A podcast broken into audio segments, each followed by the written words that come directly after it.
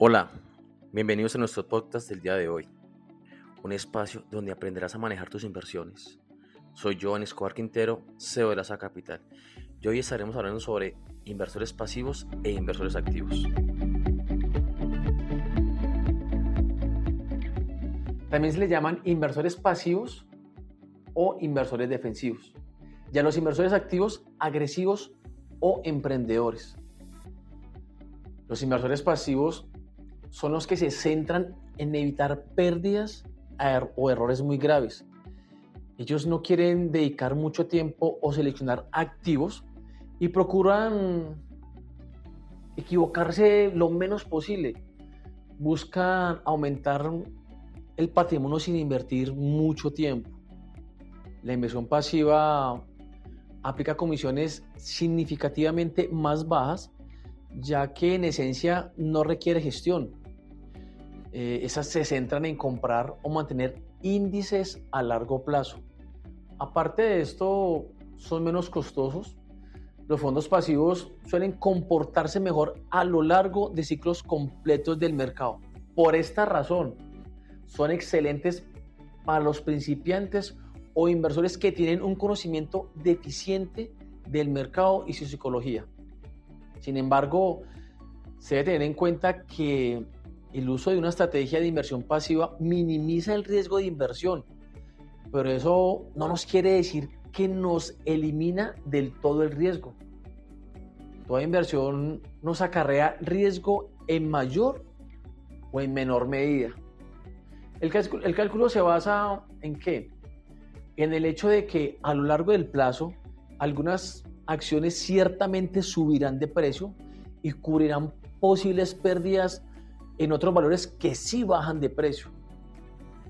Mm, un inversor no tiene que preocuparse por una caída temporal en la tasa determinada de determinadas acciones a largo plazo. Las inversiones regulares generan beneficios muy tangibles. Antes de decidir si se debe o no invertir todo de forma pasiva, mm, se debe analizar muy bien los beneficios que ofrece el tipo de inversión eh, donde se piensa empezar a incursionar.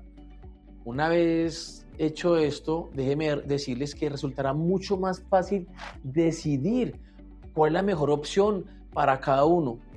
Todo esto mm, va a depender de qué tan arriesgado o conservador es quien invierte. Una inversión pasiva es adecuada a cualquier edad, ya que es un método de inversión a largo plazo y con menor riesgo. Eso sí, la forma en que se invierte y lo que se puede invertir tiende a variar según la edad. Por ejemplo, si una persona tiene 30 años, eh, aún le queda algunas décadas antes de jubilarse. Esto hace que pueda jugar con inversiones a largo plazo, a diferencia de alguien que ya esté jubilado. Esta persona va a concentrarse o mantener lo que ya tiene. Igual esto no quiere decir de que esa persona no pueda llegar a hacer alguna clase de inversión pasiva. Un ejemplo de ello es la estrategia de asignación de activos. Esta es una estrategia de inversión pasiva. Esta estrategia se denomina buy and hold lo que, significa en español comprar y retener. Aunque esta inversión única conlleva a riesgos debido a un conjunto limitado de activos, consiste en comprar acciones mm, básicamente con el fin de mantenerla a un largo plazo y recibir informe de crecimiento de su valor o recepción de dividendos. A esto la vamos a denominar inversión pasiva. Por el contrario, el inversor activo se caracteriza por adoptar un enfoque pragmático de su participación en el mercado bursátil. Y además, él busca superar el rendimiento medio del mercado de los valores. Además de esto, él siempre aprovecha al máximo las fluctuaciones de precio a corto plazo. La toma de decisiones en la inversión activa implica una investigación también nos implica un análisis y una experiencia mucho más profunda, para saber cuándo activar o desactivar una acción, un bono o cualquier activo en particular.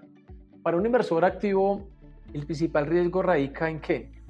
En la posibilidad de perder el capital invertido y la volatilidad se va a percibir cuando exista una oportunidad para comprar o vender un activo a un precio rentable en un momento de ineficiencia del mercado. Un inversor activo puede perder su dinero si juzga mal el negocio.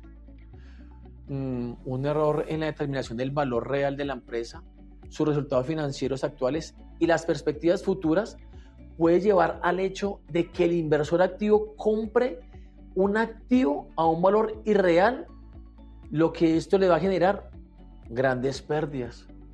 Aunque la inversión activa pueda llegar a ser más rentable en algún momento dado, no es la más recomendable en un largo plazo. Recordemos bien que el riesgo asociado a la inversión activa siempre es más elevado debido a que también es mayor el, porcentaje de rendimiento que estamos esperando.